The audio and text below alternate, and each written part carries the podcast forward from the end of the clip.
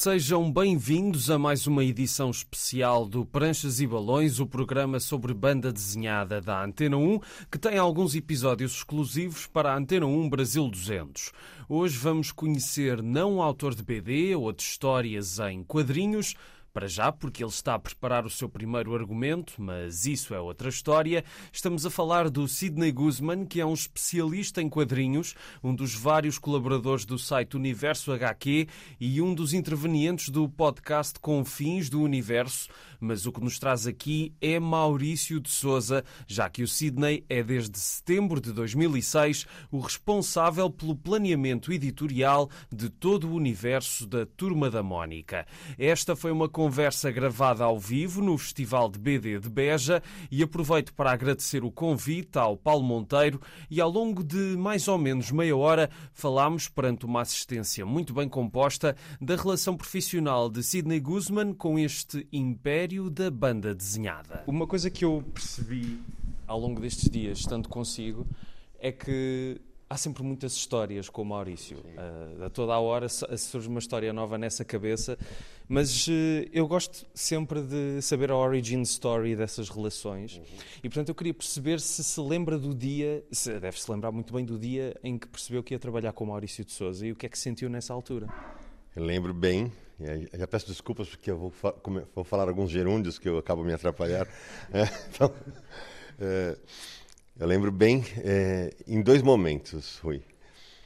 Eu, eu, sempre falo que se eu voltasse na máquina do tempo, hoje, para o Sidney menino, miúdo, e falasse, olha, você vai trabalhar com o Maurício, você vai ser responsável por uma, uma mudança muito grande na empresa, eu falar, ah, mentira, é mentira, impossível, impossível. O Maurício é uma empresa familiar, né?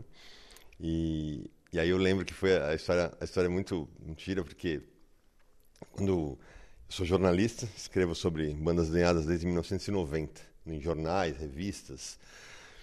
E eu estava numa fase que eu estava sem emprego fixo e estava só com freelancers, fazendo freelancers. E eu vinha escrevendo, uh, ó, escrevendo aqui. Ó. À vontade, tá que se sinta tá bem, é o que interessa. Tá bem.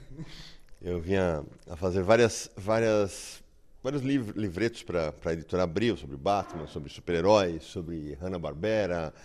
E falei, por que não, Maurício? Aí procurei a editora Globo na época, na altura, que era quem publicava, e ofereci um livro. Falei, ah, eu queria fazer um livro sobre curiosidades do Maurício. E veio uma contraproposta, que era, ah, não, eu quero, o Maurício quer contar uma mini biografia de como ele era leitor e virou autor, e da metade para frente ele quer que faça uma, um, um apanhado dos 30 nas 30 BDs favoritas da, e autores favoritos. Falei, como costumo dizer lá no Brasil, é o meu número, isso é, é perfeito para mim. Então, o livro foi, eu entrevistei durante um ano, saiu em 2006, chama-se Maurício Quadrinho a Quadrinho, foi publicado pela editora Globo. Então, a, foi, aconteceu o lançamento, foi eu autografei ao lado do Maurício de Souza numa feira do livro no Brasil. Eu falo assim, tá, está acontecendo? É, é, então, eu, aí eu fiz um lançamento mais pequeno para os meus amigos, né? Sim. Falei, ah, Maurício, eu vou, vou estar nesse dia na, na livraria. Ele falou, é perto da minha casa, eu vou. Eu falei, ah, vai nada, né? Vai, não vai. Não tá, não vai. E ele foi. Aí eu falei, ah, Maurício, senta comigo aqui no palco, então, né? Vamos lá.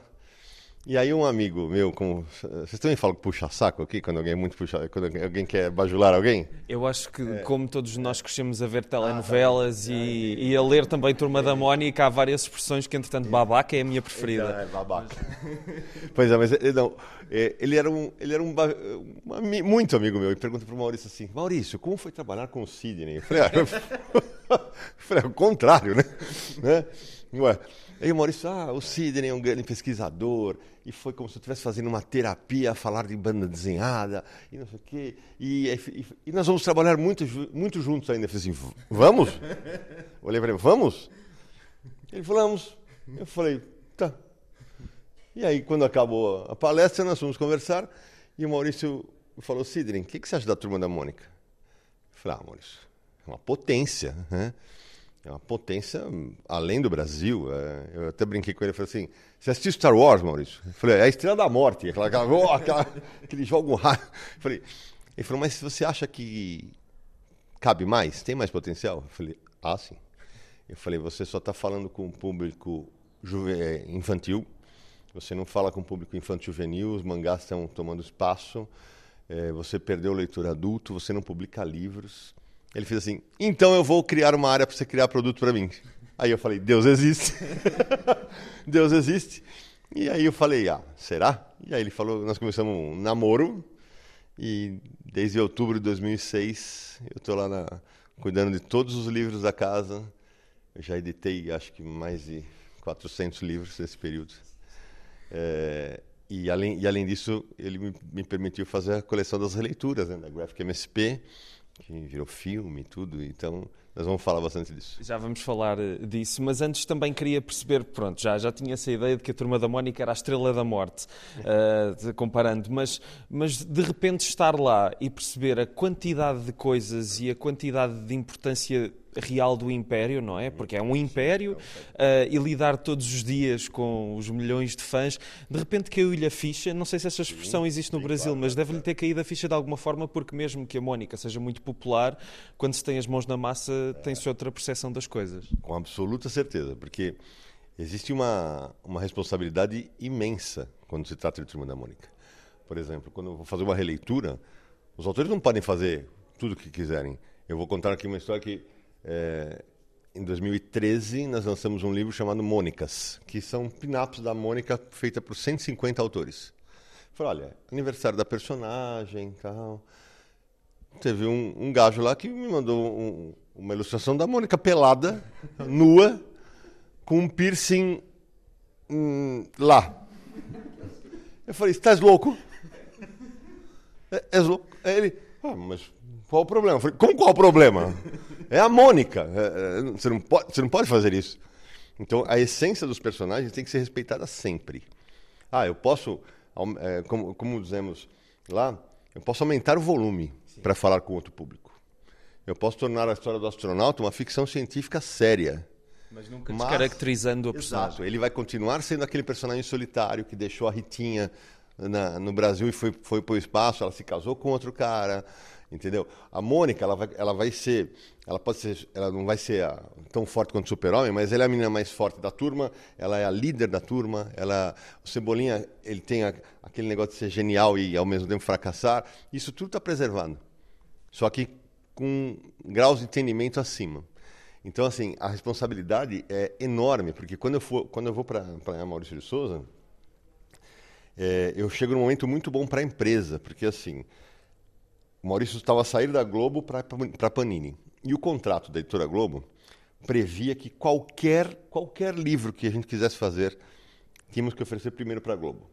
E podia ser um livro de culinária, um livro de religião, um livro de educação financeira. E a Globo não publicava essas áreas. Quando vai para a Panini, os quadrinhos, as bandas desenhadas ficam na Panini e nós poderíamos fazer livros com qualquer editora. Hoje eu trabalho com 29 editoras. Eu faço livros para 29 editoras e eu tenho que. Eu sou o guardião da, da essência da turma da Mônica. E eu tenho que deixar com, que em todos os livros a Mônica, Cebolinha, o Cascão, o Chico Bento, todos eles falem e, e sejam o que eles são nas, histórias em quadrinhos. Por exemplo, agora no, no, nesse momento no Brasil nós temos livros católicos, espíritas e evangélicos. Ah, mas como? A, a estratégia é, a turma da Mônica, eles são crianças de 7 anos. Eles, eles estão a aprender sobre religião. Então eles vão ouvir. Eles só vão, e aí não vai a, a turminha nunca vai ensinar sobre essas religiões. Vai ter um adulto a explicar, olha, um preceito da, do catolicismo é esse, o preceito da, da religião afro é essa. E isso tem dado muito certo. Fizemos até uma palestra na última penúltima Bienal sobre tolerância religiosa, né? Que se tenha mais tolerância religiosa. E tem sido, tem sido uma experiência incrível, porque é, tem dias que pela manhã eu estou a fazer um livro para bebês, na hora do almoço eu estou a fazer uma graphic novel para adultos, na tarde eu estou fazendo um livro de educação financeira, e aí, quando eu vou embora à noite, estou fazendo lá, palavras cruzadas da Turma da Mônica. Então eu tenho que virar a chave na cabeça o tempo inteiro. Mas não é, não é, é difícil, é fácil, uh, estando tão embrenhado na turma da Mónica, às tantas uma pessoa fartar-se do que está a fazer? Alguma vez sentiu isso? Deve ter sentido, não? por incrível que pareça, não. O Maurício fala assim para mim: é, se eu contratasse uma agência de relações públicas para falar da minha empresa, não seria tão eficiente quanto você conversar com, com o público porque você gosta tanto do que faz que teu olho brilha. Eu falei, é, eu gosto demais do que eu faço. E eu, foi bom você falar isso, porque uma vez eu tive uma conversa com meu filho, que estava mal na escola, estava mal, e, e ele falou assim, pai, eu sou ruim de química, sou ruim de física. Eu falei, tá, filho, mas você tem que, para você se formar, você tem que estudar, né? Aí ele fez assim, eu duvido que você faz o, um livro de educação financeira ou um livro de turismo com o mesmo carinho que você faz uma Graphic MSP. Eu falei, pois é, filho, eu tenho que fazer, porque na Graphic MSP o meu amor tá, é, aquele é meu filhinho, mas eu tenho que dedicar o mesmo para o outro trabalho. Então, assim, com qualquer lugar, tem qualquer emprego, qualquer trabalho, tem seus problemas, óbvio. É, nós lidamos com pessoas, pessoas não, não, em qualquer lugar do mundo isso vai dar vai, vai ter conflitos, tal. Mas eu posso dizer com segurança que que a parte boa é muito melhor, é muito maior, tem, ocupa muito mais espaço no meu dia, no meu tempo. Se calhar para o seu filho tem de fazer um livro com a turminha da Mónica, mas de química. Não sei se, não sei se pode resultar ou não.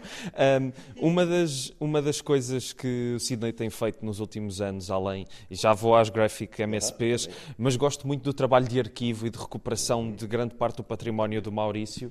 Uh, temos ali da Biblioteca Maurício de Souza o primeiro ano da revista da Mónica. Mas antes disso, eu gostava de falar da primeira vez que eu, que eu tomei contacto com esse trabalho de arquivo, que é a coleção histórica histórica, nós falámos disso, que eram umas caixinhas que reuniam os primeiros números do Cebolinha, da Mónica, do Cascão, do Chico Bento, e está-me a faltar. Magali. E da Magali, exatamente. E, e, era uma coleção muito gira porque são facsim, é quase facsimil dos originais. Uh, esse foi assim o, o, primeiro grande projeto de arquivo do Sidney, não foi? Como é que foi, foi isso? Foi meu primeiro trabalho quando eu cheguei lá, isso foi em 2007, porque eu, eu falei para o Maurício, Maurício, é, a gente só está com um público infantil. Mas, desde que o mundo é mundo lá no Brasil, e acho que aqui também, é, a minha mãe fala que a turma da Mônica dela, que era dos jornais apenas, era melhor que a minha.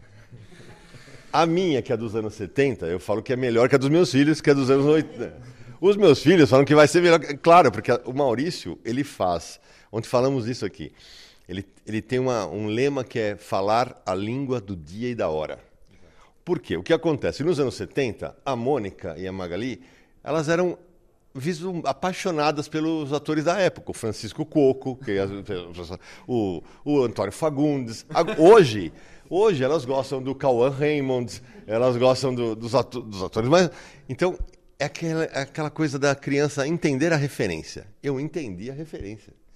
Então, enquanto pegávamos as BDs da Disney, e eram patos que viviam uma realidade que era os Estados Unidos. E a criança aqui começou a se apaixonar, apaixonar. Eu falei, Maurício, a gente não tem produto para adulto.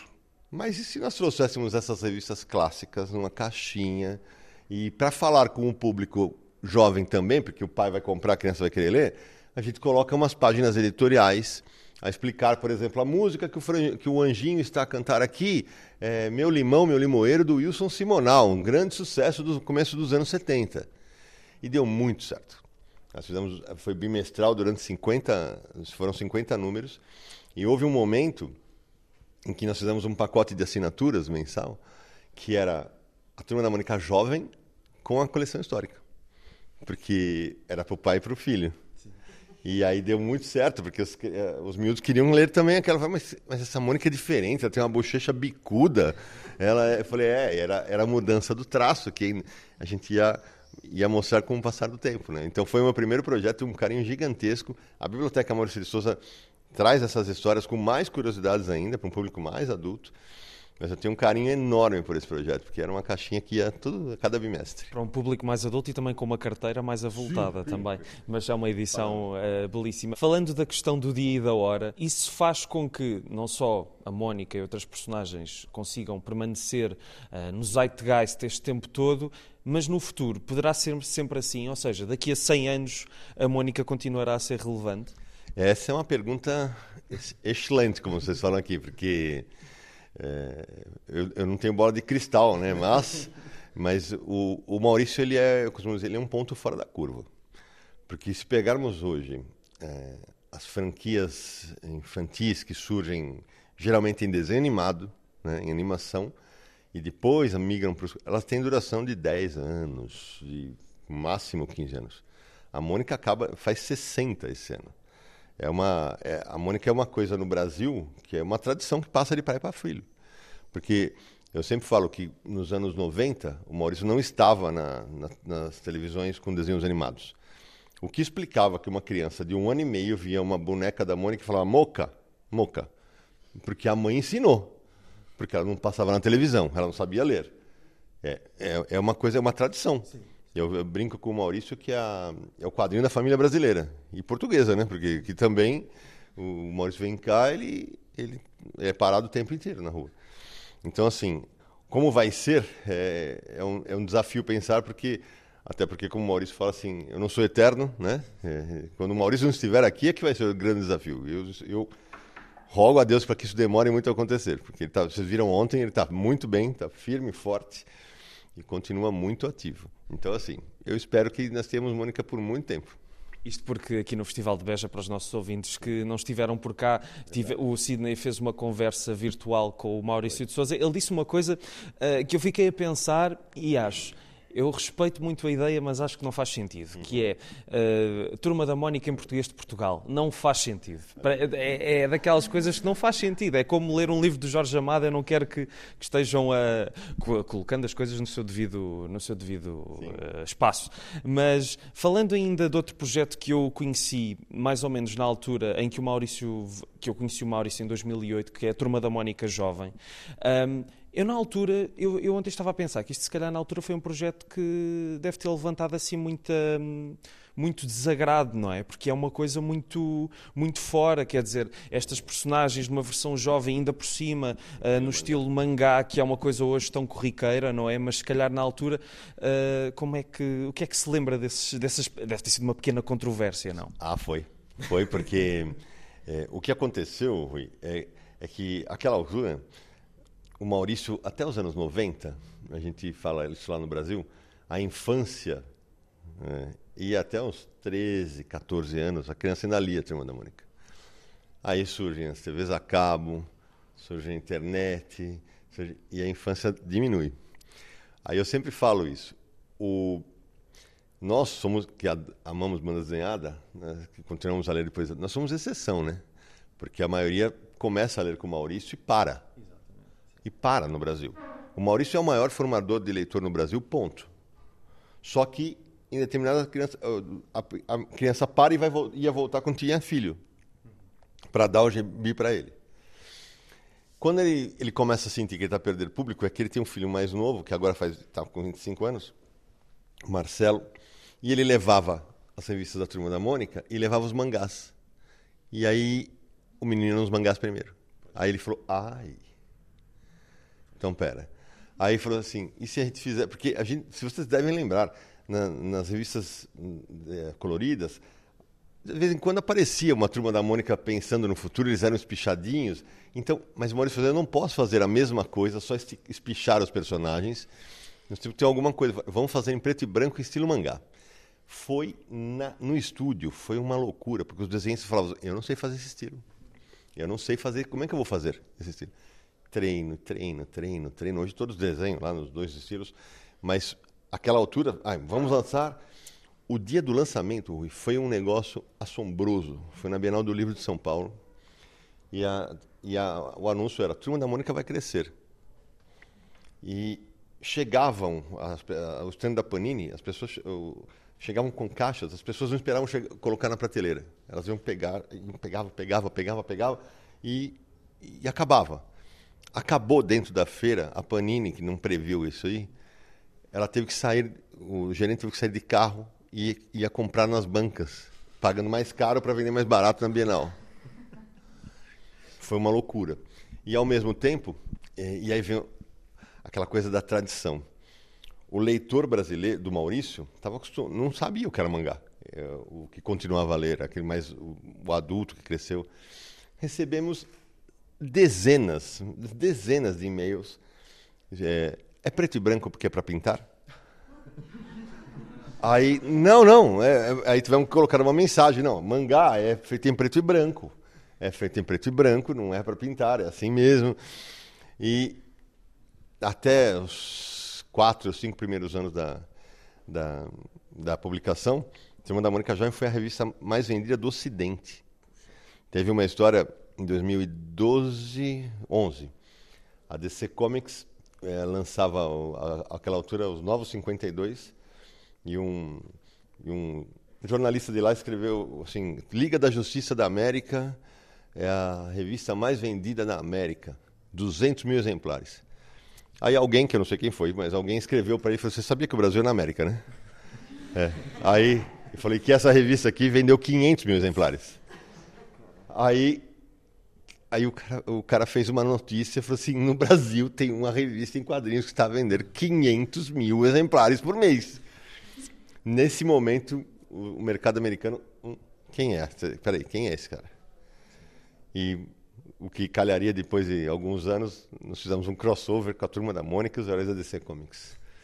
É, quer dizer, o, o, céu é o limite para a turma da Mônica. É isso, é, é, que já, já há alguns projetos que de facto não, nunca me passariam pela cabeça, mas ainda, mas da questão da turma da Mónica Jovem é, é que ainda resiste muito tempo, não é? Na altura, quando começaram a, a, lançar, tinham já essa perspectiva de que poderia ser uma coisa para durar ou estavam assim meio com receio? O Maurício, eh, o Maurício bom, você viu ontem, né? Quando eu pedi para eh, ontem para os nossos ouvintes entenderem, eu perguntei, Maurício, defina-se em uma frase. E ele falou que ele é um otimista, sempre.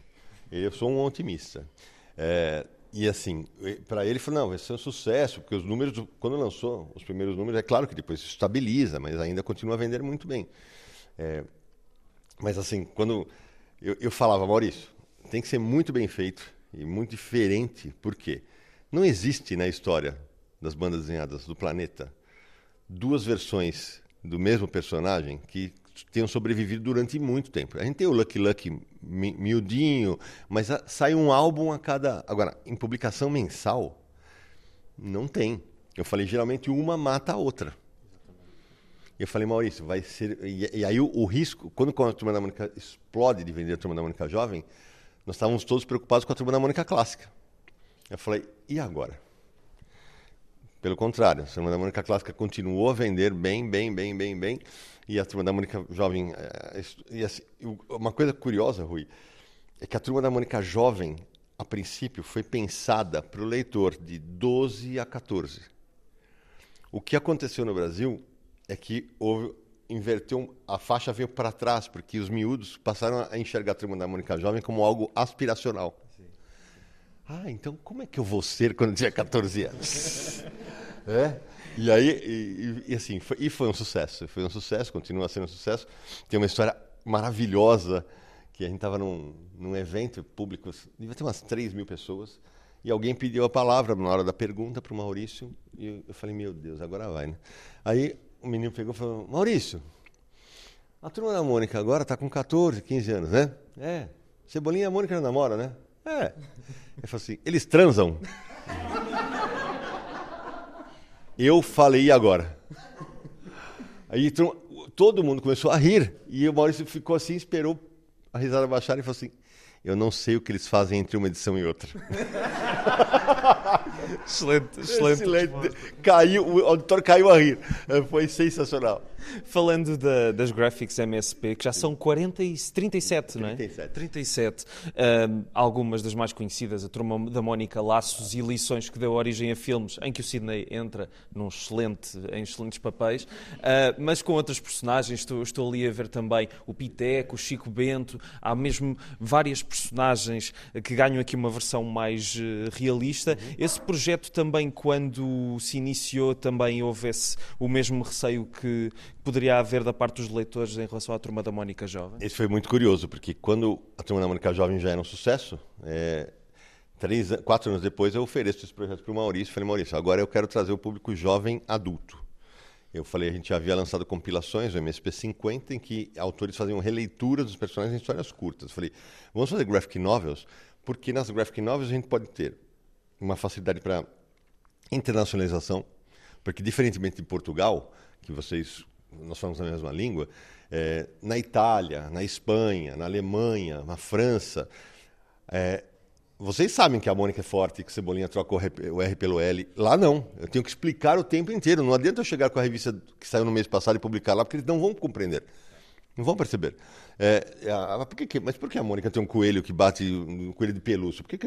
Para nós é óbvio, para eles não. E a graphic novel, as graphic novels, como são histórias fechadas e elas apresentam os personagens, era uma maneira de internacionalizar, o que efetivamente aconteceu. É, e era um salto mais fácil para outras mídias.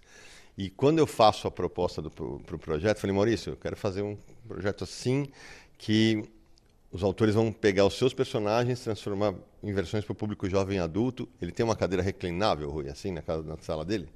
Ele foi para trás assim, ó. Oh. Eu falei, vai cair, vai cair, vai cair. Aí ele volta e fala assim, ele põe a mãozinha assim na mesa e faz assim, Sidney, você vai cuidar bem dos meus filhos? Aí eu falo, eu vou cuidar como se fossem meus, Maurício. Pode, pode ficar tranquilo. É, tanto que ele fala que eu sou o padrinho, né? É, não no sentido mafioso, não? Claro, não, pelo amor de Deus, isso não. E aí fala assim, é, então tá, então toca o pau. Eu falei, tá bom. E, quando, e ele, ele é disparado, Rui, o maior fã desse projeto ele passa na minha sala, chegou página nova, porque ele fica encantado com as versões que os, os autores fazem dos personagens dele. Mas como é que ele tirou? De onde ele tirou essa ideia? E eu falei, Maurício, isso estava, por exemplo, o Danilo Beirute que fez o astronauta. Eu falei, Maurício, isso estava nas tuas histórias. Ele aumentou o volume. O astronauta é um herói de ficção científica agora no Brasil. Vai ter uma série animada que estreia no final do ano na HBO. E essa vocês vão poder ver porque vai lançar internacionalmente ao mesmo tempo, no mundo inteiro. Então vai ser. E agora, a parte que eu eu mais admiro do Maurício, Rui, é assim. O Maurício estava numa, está numa posição que ele podia perfeitamente ter falado assim: eu sou o dono do público infantil, do público infantil juvenil. Aí vem esse louco aí que quer fazer o público jovem adulto. Ele podia falar assim: não. Até porque são autores que vêm de fora da casa e eles ganham, eles ganham royalties para desenvolver os produtos, ganham, são pagos para fazer. E o Maurício falou: não, você vai me trazer o público jovem adulto. Falou, é uma expertise que eu não tenho na minha empresa. E aí, quando ele. ele eu, eu brinco que, para usar uma, uma expressão nerd do, dos Thundercats, eu falo: Maurício tem a visão além do alcance. Ele, ele enxerga muito longe. E ele já me falou que ele, ele teve pessoas na empresa dele que falaram assim: o que o Sidney está a fazer vai te gerar concorrentes. Óbvio que não, Maurício. Pelo contrário, além de ter ajudado a empresa, porque vendem muito bem, a gente já está perto de um milhão de exemplares vendidos da série toda. É, ele projeta autores nacionais na maior vitrine que a gente tem no, no quadrinho nacional. Esse mercado passa a ser aquecido, as pessoas começam a descobrir autores e hoje não há um leitor de quadrinho de Graphic MSP que não compre quadrinho nacional no Brasil. É um grande projeto, vamos ter que terminar, certo, Paulo? Já estamos, já estamos em cima da hora. É, eu então, demais, então tenho só mais uma última tá questão, tá que foi de uma coisa que nós falámos ontem ao almoço, que eu queria que partilhasse essa história, tá porque tá uma das personagens, ou a personagem mais acarinhada pelo Maurício é o Horácio, é o Horácio. que é, uma, um, é o dinossaurozinho que tem uma, uma perninha, as perninhas pequeninas, um, e quando o Horácio teve a sua Graphic MSP, o que é que aconteceu? Pode contar essa história? Posso, claro. Porque quando eu começo as graphics MSP, o Maurício falou assim, ó, pode mexer com qualquer personagem, mas o Horácio não, porque o Horácio só eu que fazia. Eu falei, tá bem. Só que o projeto começa a fazer sucesso, sucesso, sucesso, e aí eu convido o Fábio Koala, que é um autor de Santos, da, do Guarujá, falando, ó, convidei ele para fazer um, um, personagem, ele falou, posso fazer uma contraproposta? Eu falei, você é maluco, eu te fazendo, tô te dando a melhor então, uma melhor proposta da sua vida. Ah, eu falei, ah, mas o Maurício fala lá para mim, quando ele quer, eu quero alguma coisa, ele fala, convença-me. Eu falei, tá bom, convença-me. Ele falou, eu quero fazer o Horácio. Eu falei, não, Horácio? Aí o projeto já ia muito bem. E ele pegou e me mandou o roteiro e, e mandou, a, e mandou um, um desenho. Aí eu, eu, Maurício, tem uma proposta para o Horácio e é muito boa. Aí ele, hum, ele, ele, ele, me dá liberdade total, ele só vê no final do livro. Ele falou, não, esse eu quero ver o roteiro. Eu falei, tá bom. Então eu entreguei para ele e o tempo passava e ele não respondia. Aí um dia ele foi na minha sala, eu falei, Maurício, vem cá. Eu estava sentado aqui, ele aí, aqui. E ele ficou em pé. Falei, Maurício, a história do Horácio vai ser assim. E fui contando, assim, assim, assado. Tá, tá, tá. Falei, falei, falei, falei. E no final acontece isso. Aí eu olhei para ele, ele estava a chorar. Ele estava a chorar. Eu falei, isso é um sim, Maurício? Ele, manda ele fazer, manda ele fazer, manda ele fazer. E o Fábio tinha feito, por ser uma, uma um viés mais realista, ele tinha feito a pata do, do, do, Horácio como se fosse uma pata de um tiranossauro, mais pontuda, assim, né? Que parece um pé da galinha, né? É. Aí o Maurício, ah, mas olha, eu, eu, queria que não fosse assim, ele pode ser mais arredondado aqui, e começou a, e desenhou em cima do desenho dele. O papel estava um pouco amassado. Eu falei, claro, Maurício, isso a gente conversa, né? Aí eu, eu mandei esse desenho para o Fábio Koala, e ele tem guardado, enquadrado, e falou: o dia que o Maurício corrigiu o pé do dinossauro para mim. Então, e aí o, o Horácio, a graphic dele saiu, chama Horácio Mãe, foi um sucesso. E é, é mais uma das histórias que a gente tem para contar dessa parceria de quase 17 anos. Muitas histórias. Obrigado, Sidney Guzman. Uma Obrigado. salva de palmas. Obrigado.